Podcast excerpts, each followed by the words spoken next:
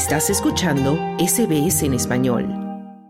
Un frío intenso se registra en Norteamérica y el Servicio Meteorológico de Estados Unidos estima que en algunas zonas se alcanza temperatura de hasta menos de 45 grados centígrados debido a la irrupción de un aire gélido de procedencia ártica que es potencialmente peligrosa, sobre todo si se soporta en la calle. Y es justamente en la calle cerca de la frontera entre México y Estados Unidos donde están aglomerados cientos de migrantes bajo gélidas temperaturas a la espera de una crucial decisión de la Corte Suprema de Estados Unidos relacionada con el posible fin del título 42. Se trata de la restricción impuesta por Washington durante la pandemia que les impide solicitar asilo. Algunos migrantes han improvisado fogatas sobre la orilla del río Bravo para intentar calentarse mientras esperan una oportunidad para cruzar a Estados Unidos y con el anhelo de que el gobierno logre ponerle fin al título 42 antes de que termine el año, según dijeron a Telemundo. Mucho, mucho frío.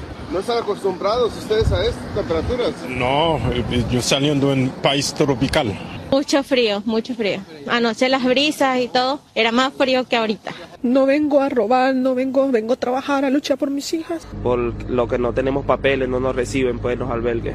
Hace una semana la Corte Suprema bloqueó temporalmente una orden que pondría fin a las restricciones relacionadas con la pandemia de COVID-19 para los solicitantes de asilo en Estados Unidos, pero dejó abierta la posibilidad de que las medidas expiren este miércoles. Estas medidas han permanecido vigentes desde el inicio de la pandemia y han sido utilizadas para expulsar a dos millones y medio de solicitantes de asilo dentro del país y han rechazado a la mayoría de las personas que lo han pedido en la frontera a fin de impedir la propagación de COVID-19. Cientos de migrantes llevan meses en la frontera de México esperando la derogación definitiva del título 42 y solicitar asilo en Estados Unidos. Entre ellos el venezolano Rafael Durán referido por Imagen Noticias. La desventaja del artículo 42 es que cuando tú ingresas te expulsan inmediatamente a México para que hagas tu proceso aquí. Pero si lo eliminan y agarran el artículo 8, te van a dar el miedo creíble.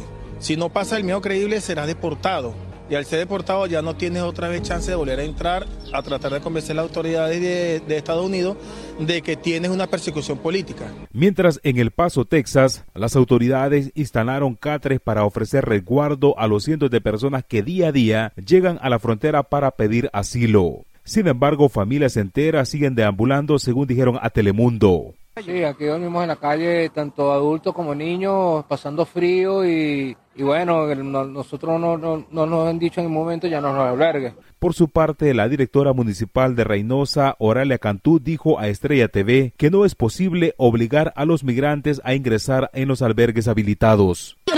Obligar a nadie a que acude o se salvaguarde en un refugio, pero definitivamente hay gente que decide no ingresar a ningún refugio porque les da como un cierto pánico, ¿verdad? Y cierta ansiedad de que quizás si entran Por su parte, la Oficina de Aduanas y Protección Fronteriza de Estados Unidos emitió una alerta pidiendo a las personas migrantes que durante estos días no intenten cruzar la frontera por el desierto o el cauce del río Bravo, pues se arriesgan a morir. En Tamaulipas, Matamoros, unos 17 mil venezolanos y haitianos han improvisado un campamento a pesar de las bajas temperaturas y las aguas congelantes. Están utilizando colchones inflables como lanchas para cruzar. Frío, está acabando con las personas.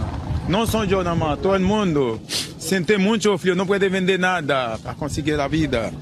Hay muchos, muchos fríos. Gente no aguanta más. En tanto, las autoridades mexicanas también están llamando a los migrantes a protegerse porque el pronóstico indica que continuarán las temperaturas bajas. Así lo expresa Oscar Ibáñez, representante del gobierno de Coahuila. Durante los próximos días se esperan temperaturas extremadamente frías a lo largo de la frontera de México y Estados Unidos. No arriesgues tu vida ni la de tus seres queridos tratando de cruzar el río o el desierto. Ayuda a evitar la muerte o tragedia humana. Mientras en Estados Unidos el frío no fue excusa que enviaran desde estados republicanos buses repletos de migrantes a ciudades como Washington, donde los bajaron frente a la residencia oficial de la vicepresidenta Kamala Harris. En esta ciudad fueron atendidos y enviados a un refugio improvisado para que no sufrieran por las inclemencias del clima invernal. Para Radio SBS informó Wilfredo Salamanca. ¿Quieres escuchar más historias como esta? Descárgatelas en Apple Podcasts Google Podcasts, Spotify o en tu plataforma de podcast favorita.